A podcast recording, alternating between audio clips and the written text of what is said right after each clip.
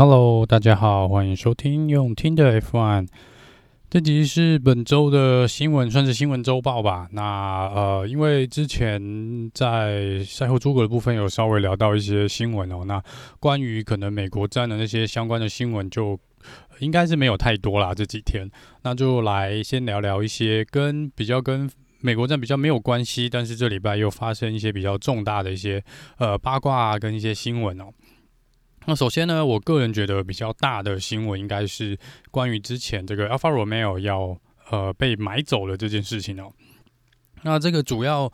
呃之前我稍微提过，是主要是这个 Michael Andretti 就是在美国这个 IndyCar 的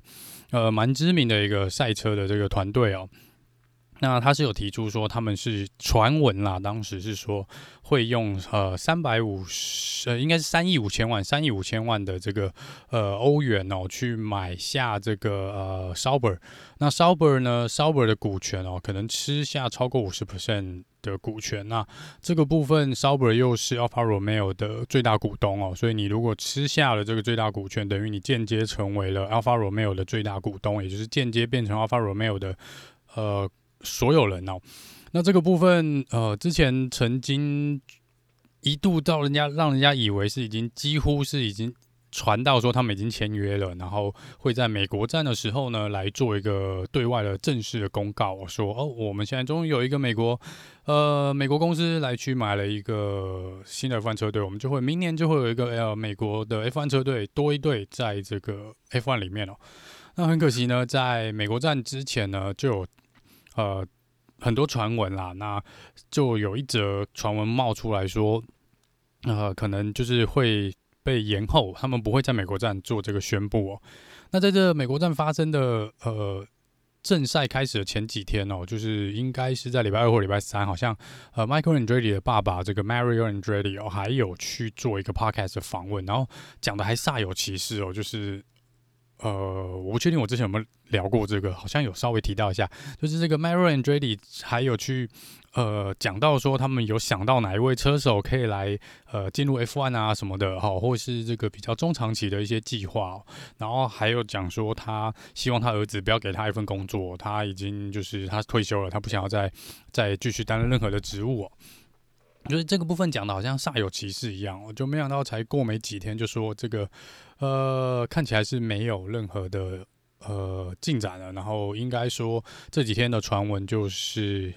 大概就是没有买成哦，也不会再谈了。就是这个谈判是失败的。那为什么这个谈判失败呢？主要就是呃，Sauber 的老板啊，他有除了这原本的这个三亿五千万以外呢，他又特别再提出了另外一个两亿五千万的资金哦，资金的要求。那这两亿五千万，它是。传闻是说，他有提到说，这主要是为了来做一个担保，担保这个 Alpha Romeo 未来的五年呢是可以持续的营运下去的，是可以至少留在 F1 五年呐、然后呃，每年五千万嘛，大概是呃，主要是为了这个呃这个事情，就是你把它想成一个安全基金好了，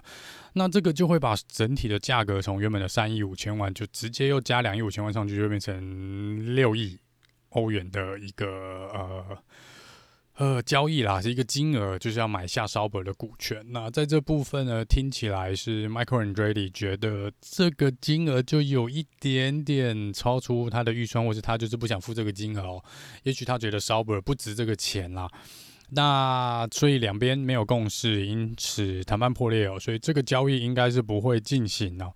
那这边站在两边的立场都来聊聊，呃，各方的立场好了。那首先来站在 Sauber 老板这边哦，其实这个呃老板他据我所知是应该也不缺钱啦，所以他其实真的也没有必要要把车队的股权让出去哦。他其实可以不要，就算他不卖，他也不会过得不好，也不会因为这样破产。然后也不是他也不是没有钱继续来去支应这个呃。Sauber 的这个赛车的事业，我应该这样说。那在这个部分呢，呃，他只是觉得说，他如果要卖，他也不反对要卖。然后他也不是说他无心想经营，或是想要这个，没有说真的就是想丢掉 F1 这个东西，但是他就觉得说，诶，如果有人呃愿意给我一个不错的价钱，然后又愿意也是喜欢赛车的，然后又愿意好好的经营 Sauber 跟这个 Alfa Romeo 这个车队的话呢，我我当然可以卖啊，我很乐意啊，我很乐意让出这个股权哦，因为也许有人做的可以比我好啊。那这个部分呢，他当然也是希望在车队这中长期的一个营运状况来说呢，他当然是希望能够让这个车队继续能够走下去嘛。那他最不希望的就是，应该就是说，呃，他不希望万一有一个新的买家进来，然后买了之后呢，发现情况可能不妙，然后过一两年又把它抛售。他不希望看到这个情形哦，也不希万一这个抛售。接下来的转卖没有很成功，让整个车队消失掉，从 F1 离开，那这是他不想要看见的。所以他提出这个呃两亿五千万的保证金，我觉得在他的想法里面，我想是 OK 的，呃，也是不见得不合理。那只是说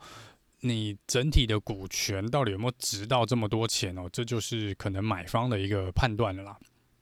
那就来讲讲买方这边哦。那买方这边呢，嗯、他可能他们当然一定有一个法律跟专业的团队嘛，财务团队去计算说大概 Sauber 这个股权的总价值市值大概是多少。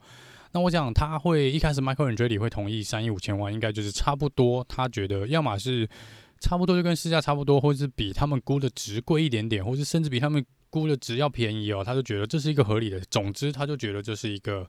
合理的价格。那所以他就说：“哎，好啊，三亿五千万我就买啊。”但是没有想到是后面进而要去谈下一步的时候，却又被砸了另外一个两亿五千万过来。那这其实已经将近要双倍你原本 想要拿出来的买的资金了。那我觉得当然你可以加一点点，但是你。一下要求要两亿五千万的保证金，而且是要先付这个保证金哦。你那三亿五千万可能还可以分期去付哦，但是这个两亿五千万是必须要马上立刻拿出来的。那可能在 Michael Andretti 这边，他可能这一来是我觉得我就是没有办法付 total 六亿，我整个六亿我付不出来。呃，你就算拿枪逼着我，我也没有六亿。然后或是说我可以，只是我真的没有办法在呃你说的。现在，或是我要买的当下，先交出一个两亿五千万的保证金，就有点像是你要去买房子，然后你要付这个头期款哦。那我的头期款在这边就是两亿五千万，然后呃，对，那他可能一开始我不知道啦，是不是真的筹不出这个资金？也许那总之他就觉得那可能是有一点点贵，有一点点不合理。然后再来是我在猜啦，我个人会觉得站在 Michael Andretti 的立场哦，你。进来 F1，你当然是希望是要夺冠。他自己也表明，他就是想要拿一个 F1 冠军。他也，我相信任何人、任何车队老板都会有这个呃愿望或者这个目标啦。但是我们坦白说，Alfa Romeo 这几年的状况，他从一开始就不是一个呃，这几年就不是一个去争冠的一个车队。也许明年的这个整体的重新来了，规则重新来，赛车重新设计，也许会有机会哦。但是我们必须要说，就几率来看呢，Alfa Romeo 的确不是一个呃，可以在短时间内，应该这样说，预期在短时间内可以翻身，跑到可能前三名的一个车队，前五名可能都有困难哦。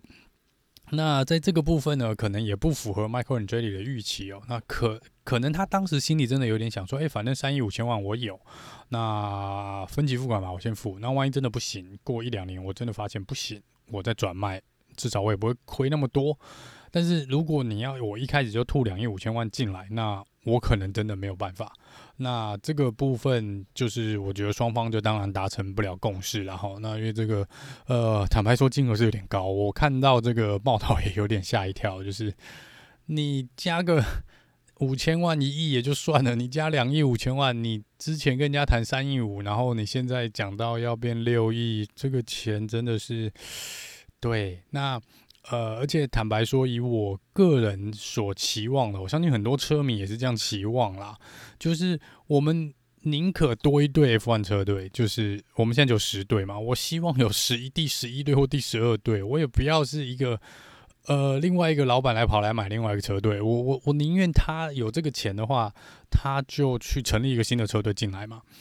那当然，现在进入 F1 至少听说要两亿起跳啦。那我的想法是说，这当然不便宜，也就是因为这样子，所以近几年是很少有新的车队加入哦，因为这个门槛是真的有点高。除了两亿以外，你还要付一大堆其他的权利金，然后你还有一些，呃，你的车队的设计、你的引擎，你所有的花费是相当相当巨大的哦。但是我的想法是，如果你 Sauber 就开了六亿要 Andretti 去买，这六亿应该可以成立一个新的车队，至少。好啦，你两亿可以拿去买进入 F1 的基本门票嘛？然后你原本你就在 IndyCar，你在赛车界就蛮有名气的，所以你要去有这些种维修人人员的资源啊，或是引擎商、供应商的资源，或是一些这个赛车专业经理人这些资源，你其实都有。所以其实你花不到六亿啊，讲真的，我觉得成立一个车队花不到六亿。那这个呃，对啊，就是我觉得不买也是差不多。刚刚好啦，如果这个价格，我觉得两方是真的不会有共识哦，所以看起来 Alfa Romeo 就暂时不会被买了，就是看起来呃也不会有如传闻的是 Michael Andretti 明年会放一个他的车手，一个美国车手来当 Valtteri Bottas 的队友。那这边又要再次回到我们之前还没有填空完的这个车手市场的部分，唯一一个位置 Alfa Romeo 的这个位置，到现在又不知道是谁了。因为之前在还没有 Andretti 说要买的时候呢，就已经有聊到说是有几个呃车手嘛，那这个车手包含了这个呃这个周冠宇嘛，然后还有这个嗯、可能其他的一些什么呃 Piastri 啊这些年轻的车手都是有机会的、那这个 Andretti 一说要买的时候呢，大家想说哇，那这其他车手都不用谈了、哦，这个 Andretti 会放他自己的人进来嘛？那现在 Andretti 不买的话，我们又回到。应该是周冠宇的几率比较大吧，因为他后面的资金真的太雄厚了，应该这样说。但是看起来 Alfa Romeo 短时间内也许还是不会公告他们明年到底是谁来担任 Valtteri Bottas 的队友，所以我们还是要再等等哦。好，那关于车队买卖的这件事情啊，之前呢，这个还记得大概上个礼拜我有提到说，Total Wolf 其实针对这件事情要出来讲哦，他说呃。他绝对不会在这时候去卖一个 F1 车队。那他有这几天有在做一个解释托洛沃是说，他不是说呃不应该卖，而是他觉得这个时间点不好。他说，因为现在呢，因为这个呃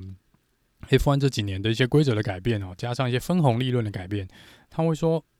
让这些中小车队呢，其实可以分到比较多的这个奖金啊，应该说这个不管是门票收入啦，或是广告收益哦，其实这几年是有比较大的一个改善。那再加上呢，呃，有这个预算限制的问题，所以其实你不会像以前那样爆预算哦，然后去呃去做一些不必要的花费啦。所以你预算到了你就你就停住了嘛。那在这边也是有点去帮助各车队呢去做一些。节流的部分，就是你的花费其实会变少。那加上这几年，其实呃，F1 换公司经营之后呢，在广告收益上面啊，在门票收益，在这个呃产品收益上面，都其实是比之前平均啊要来的好哦。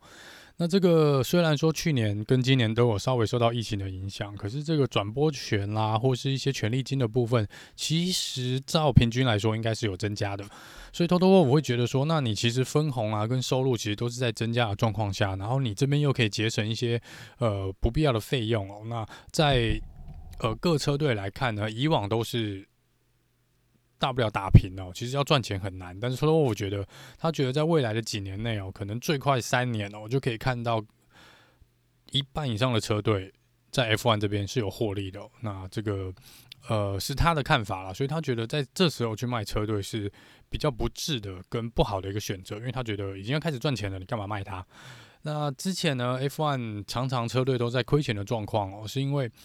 呃，可能有人还不知道，就是。蛮多车子或是引擎供应商或是车队呢，他们是借由 F1 来打一个广告，一个知名度哦。所以他，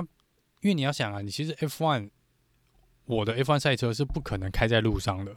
但是它会吸引人喜欢这个品牌，比如说 Ferrari。那我会觉得哇，Ferrari，我以前可能真的，我小时候在。刚接触赛车的时候，我其实真的不知道 Ferrari，像我就不知道 Ferrari 是什么。我是因为开始看了赛车，我才知道哇 Ferrari，然后当时才会觉得红军是一个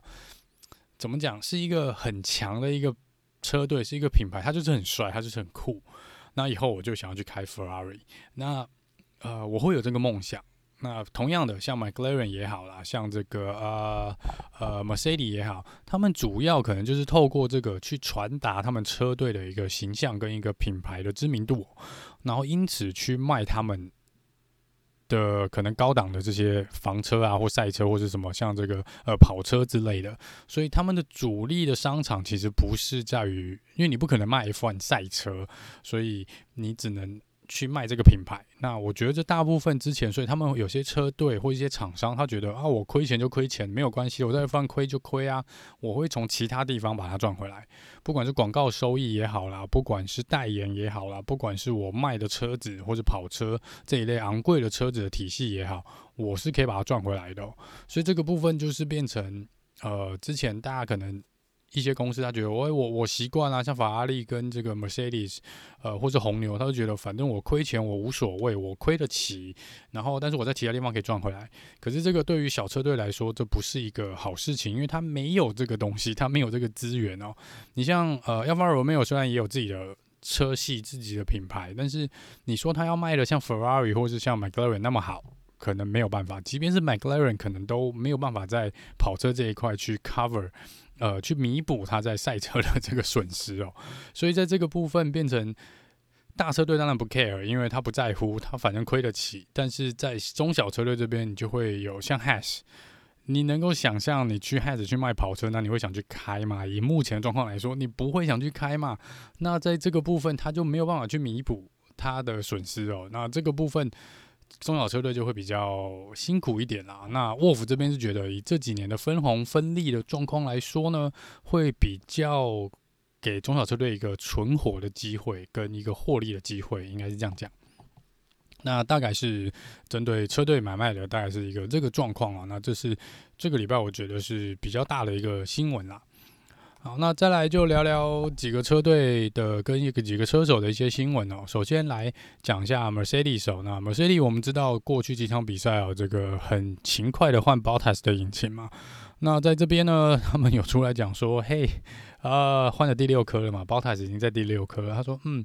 他们做这个是有都有原因的。然后他们觉得这个虽然牺牲了 Bottas 哦，牺牲了一些排位，牺牲了一些车队积分。但是他们认为，在剩下的五六场比赛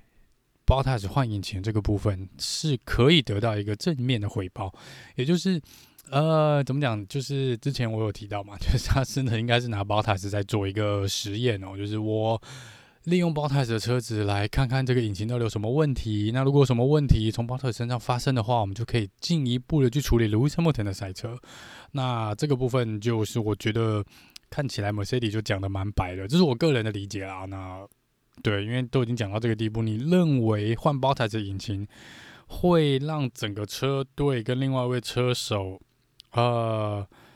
怎么讲，会造成他们的好处的话，那我唯一能想到的就是你在牺牲，你在利用 b o t t 去做一些测试，然后希望这些测试结果可以帮助到车队跟另外一个车手。那另外一个车手就是今年要去争冠的 Lewis Hamilton。大概是这样，那我们就来看看 Mercedes 是不是接下来几场比赛呢？是真的在引擎这边不会有更多的问题哦？这不一定啊，也许 Bottas 下一场下个周末的墨西哥站就又马上去换一颗引擎，也不一定哦。好，那在 McLaren 的部分呢？McLaren 认为呢，他们还是有机会呢来打败 Ferrari 的。虽然 Ferrari 今年在红军呢，今年在这个放暑假的期间。做了一波硬体的升级哦，尤其是引擎动力这边升级的部分呢，还算蛮有感的哦。所以看过去几场比赛呢，其实啊、红军应该是碾压的这个木瓜军，碾在地上了，应该这样说。因为木瓜的这个 McLaren 的表现还是比较不稳定一点，但是红军这边呢，虽然比较少看到什么惊人的表现，但还蛮稳定的在输出的，尤其是 s h a r l e c l e r 基本上。你不觉得今年肖尔克真的是安静到一个不行吗？新闻也不太报他，但是他就是在那里，每次前十名就是有他，甚至前五名就是有他。然后卡洛山的表现一度还比肖尔克要好，在积分上面几乎是平五五坡的一个状况，但是他们的新闻版面却少到一个可怜呢、真的，我不知道是觉得他反正没有要争冠还是怎么样，但是我觉得在这一块哦。红军虽然真的没有什么爆发性的新闻话题，但是呃，也可能站上颁奖台的次数没有那么多，也没有拿过冠军，但是他们就是可以很稳定的在输出哦。那我觉得 McLaren 这边可以赢，我觉得可以赢 Ferrari，但是他们的稳定度哦，可能要稍微再比 Ferrari 稳一点。哦，竟然会讲到稳定度，Ferrari 这几年的就是最差就是稳定度，但是今年的 Ferrari 倒是我觉得红军表现还算不错，至少比前几年要好。但是在维修站换轮胎这个部分，可能真的还是要加把劲哦。还有在策略执行的部分，真的拜托拜托少一点错误，红军可能会好更多。真心觉得，对，像上一场比赛，Carlos Sainz 那连续两个轮胎进站换胎，一个八秒多，一个五秒多，真的真的要稍微注意一下。对，Carlos Sainz 这边也已经讲了，说他呃做了他能做的，那剩下就是可能要看车队这边哦，能不能再帮忙他一把，就是在这个换胎的时候尽量不要有这些失误哦，也许就会再好一点点啦。好，然后再来这个。聊到 McLaren 的部分哦，那 McLaren 这边呢，呃，F 虽然这个不是 F1 的新闻，但是之前的 F1 车手 h o c k e n b e r g n i c o h o c k e n b e r g 因为他一直很想要回来 F1 嘛，但是已经过了这么多年，这两三年他还是没有办法回到 F1 的车队哦。那么他在前一阵子呢，跟这个 McLaren 的 IndyCar 的部分呢，去做了一个测试哦。那在 McLaren 老板 Zack Brown 这边也出来讲了，就说原则上 Hulkenberg 目前是在他们二零二三年 IndyCar 赛季的这个头号名单上面，所以如果所有事情都很顺的话呢，也许二零二三年我们就看到 Hulkenberg 在开 McLaren 的 IndyCar 来做初赛哦。那这边先恭喜 Nico Hulkenberg 喽，虽然蛮遗憾的，你可能真的没有办法回到 F1 了。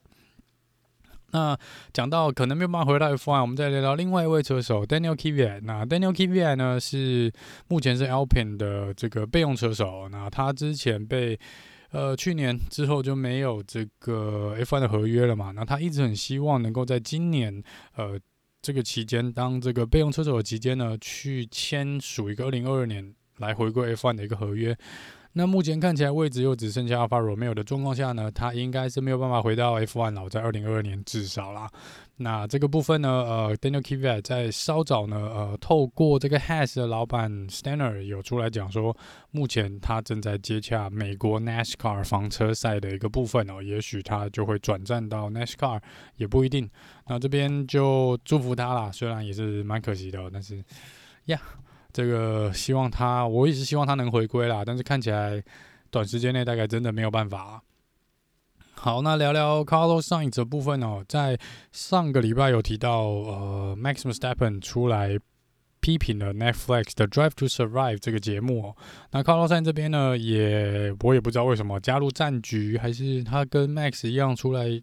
稍微批判了一下 Netflix，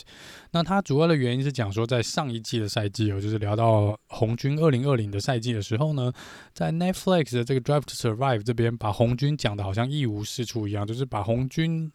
塑造成一个很废的，比实际上看起来要废很多的车队，然后还有一些问题，有关于 Sebastian Vettel 跟这个 Charles Leclerc 的一些问题、一些冲突哦，看起来车队都没有在处理，然后有点就是。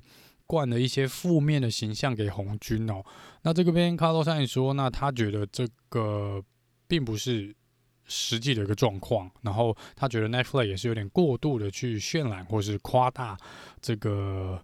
红军比赛没有很顺利或者成绩没有很好的这个事情，那但是实际上并没有像他们呃拍摄出来的那样的糟糕，应该这样说啦，尤其是去年其实嗯。红军其实去年 Netflix 其实是跟着红军最长的车队哦，就是呃 Netflix 有可能每个周末或是在这赛季期间会跟着不同的车队去取材嘛。那他们去年其实有很长的时间是跟着这个 Ferrari 的哦。那卡洛山这边觉得，那你都这么长的时间跟着最，你跟着一个车队最久的就是红军，然后你还对那么多的题材，然后你们应该也知道内部的一些状况，但是你还是这样做了。可能为了节目的效果，你还是这样做了，所以他觉得，哎、可能真的呃有点同意 Max Verstappen 的批评啊，应该这样说。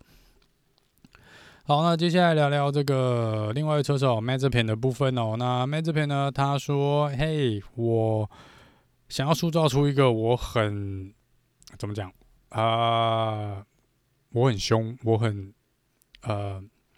强的一个形象。然后他希望呢，呃，未来。”能够有更好的车队来签约他哦，哦，这倒是蛮乐观的一个看法，嘿 嘿因为如果你爸真的买了 Has 车队，那我不知道你是不是要，嗯，而且以坦白说啦，就是撇开所有的呃批评他的事情，或是撇开这些玩笑的事情来讲，他今年的表现其实我必须要说不是很好。撇开 Has 这边本来状况就不好，那你至少你要拿。同样烂车的状况下，你可以跟你的队友比嘛？那以目前来说，他好像跟 Make 比起来呢，他的表现的确是没有 Make 好哦。所以在这个部分，如果你希望你自己能够被其他车队签约呢，我觉得他需要再更经济一下他的呃他的技术吧，技巧跟这个，你至少要跟你的车队友战成五五坡啦。我觉得至少是这样，因为你目前看起来在预赛跟在正赛的部分基本上都被 Mick 压制在下面，你没有跑得比你队友好，这个是蛮明确的一件事情哦。就是，对啊，两台车都一样烂的状况下，你至少要跟 Mick 你的队友战成五五波，我觉得这是，呃，对啊，就是他应该要去首先要先达到了，然后再来就是真的拜托在赛道上面不要做那么多。会让人不开心的事情，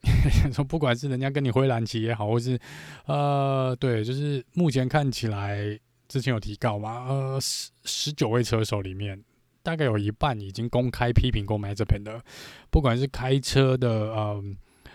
方式也好啦，或是忽视这个蓝旗的部分也好，或是就在那边挡路，或是不知道自己在干嘛，就是已经不止大概有超过十位车手，我猜啦，我目前看到我看。随便点名嘛，Kimi、Latifi、Russell、Sergio Perez、Alonso 也骂过他嘛，Vettel 也讲过他，Hamilton 也讲过他，Max Verstappen 也讲过他。我不知道，对，我不知道，就是你可以让那么多车手公开的讲你的不是，也是蛮不容易的一件事情啊。所以我觉得在 Mazep 这边还有蛮长一段路要走的。如果他希望能够跳到更好的车队。好，那再来聊聊有关于大会相关的部分哦。首先，呃，上一场比赛美国站看起来，不管在 F1 或是在这个呃赛车界呢，都觉得哦，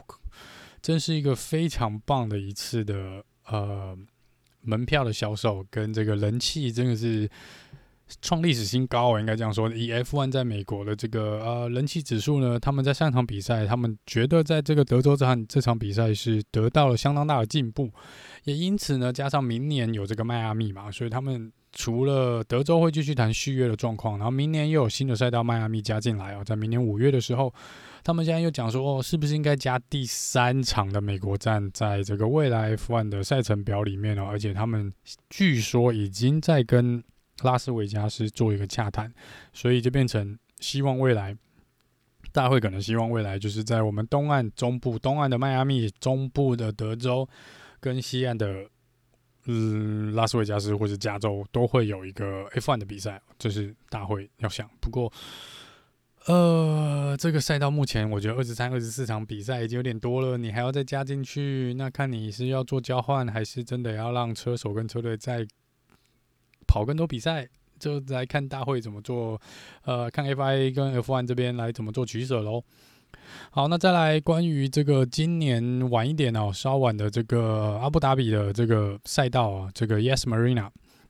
那今年他们有做一些赛道上的改变，有一些做一些修正哦。那目前他们来说呢，原则上是在这个主要有三个区块，在赛道上有三个区块做了蛮重大的改变哦。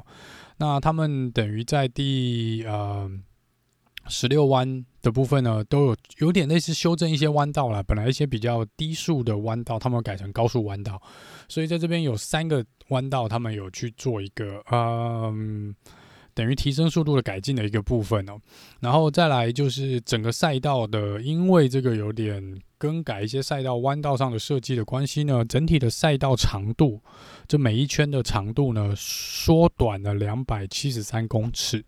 也就是因为这样子，在今年的比赛呢，过去我们是跑五十五圈哦，那今年的比赛我预定会跑五十八圈，多了三圈，因为每圈的距离比较短。好，然后再来就是整体的圈数呢，预计啊，预计是在模拟器上面跑出来的，预计会少十秒钟哦，所以看起来今年要打破 Yas Marina 这个阿布达比最快圈速呢，应该是没有悬念了。如果你的赛道设计就是少十秒，就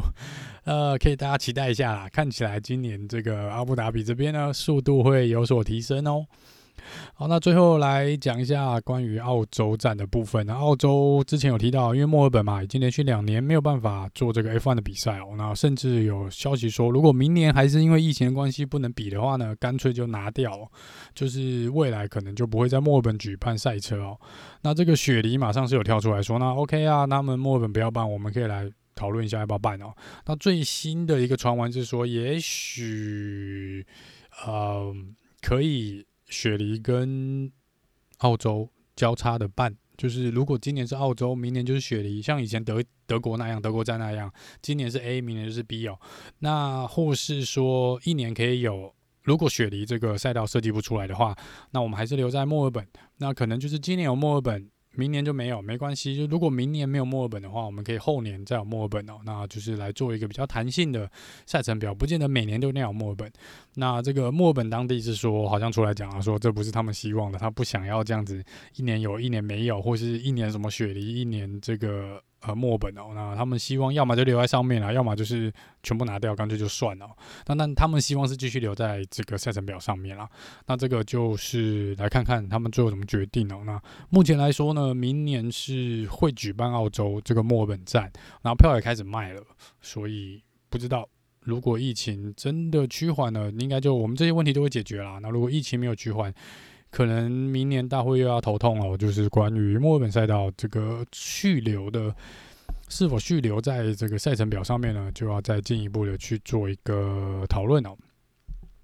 好了，那以上呢就是这礼拜的一些新闻的一些周报。那就像我说的，可能没有太多的新闻，主要是针对 Andrei 的这一块。那这个礼拜下个周末呢，就是墨西哥站哦。那墨西哥站是我们 Sergio Perez 的主场哦。那可以看，应该会看到蛮多超嗨的粉丝啊，在这个墨西哥赛道。那一样呢，会在呃礼拜四或礼拜五呢，来跟大家做一个赛道的简报。那接下来就是跟之前的一样，就是预赛跟正赛的部分，都会跟大家很快的。在赛后做一个呃 debrief 的部分，那我们就下次见喽，拜拜。